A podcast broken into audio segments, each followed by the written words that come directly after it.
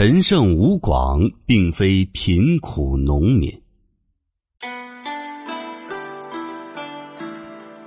陈胜吴广领导的大泽乡农民起义是中国历史上封建社会的第一次大规模的农民起义，沉重的打击了秦朝末期残暴的苛政统治，鼓舞了劳动人民反抗压迫和剥削的信心。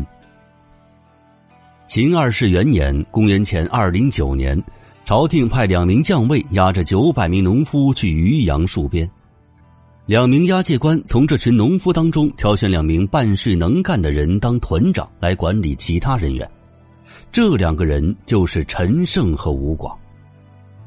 随后因为遇上大雨导致误期，陈胜、吴广合谋杀死两名押解官，带领九百名农夫举兵起义。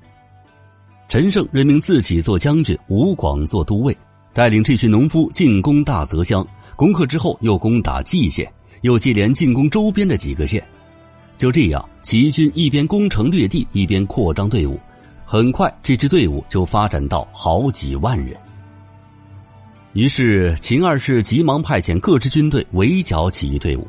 不到六个月时间，这次农民起义宣告失败，而陈胜、吴广也相继被杀。但关于大泽乡起义领袖陈胜和吴广是不是农民这个问题，确实有不少人提出过质疑。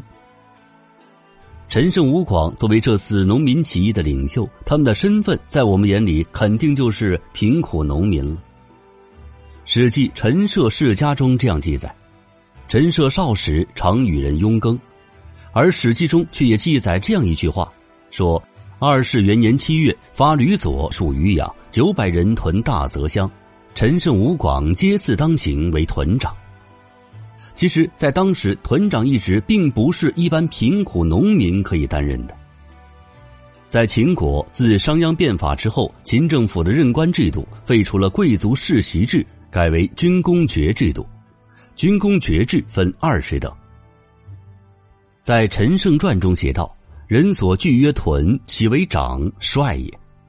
意思是说，屯长一职是一屯的主将或者统帅，是秦代军队中的下级军官，俸禄有二百担，是仅次于县尉的军官。而且我们要知道，在当时，基层官吏是由地方豪强担任的，一般平民没有资格担任任何官职。而陈胜、吴广被任命为屯长。说明他们要么是有军功爵位的人，要么是地方豪强。在《史记》中也记载，陈胜吴广起义时的发言中写道：“及帝令勿斩。”这里的“及”意思是即使，帝则有在众人面前对自己的谦称，有我之意。这表明陈胜的身份和普通应征戍边的贫苦农民是有所不同的。在《史记》原文中，本段发言完整的意思是。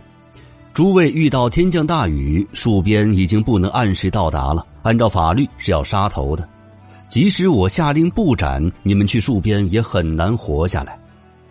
也就是说，陈胜他掌握着应征入伍的这些贫苦农民的生命。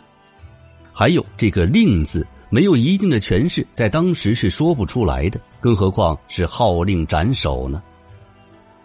由此我们可以分析出来，陈胜、吴广他们的真实身份。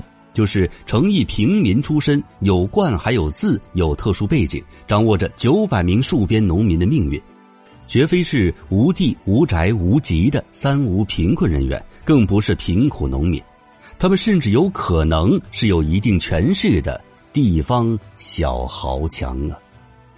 你怎么看呢？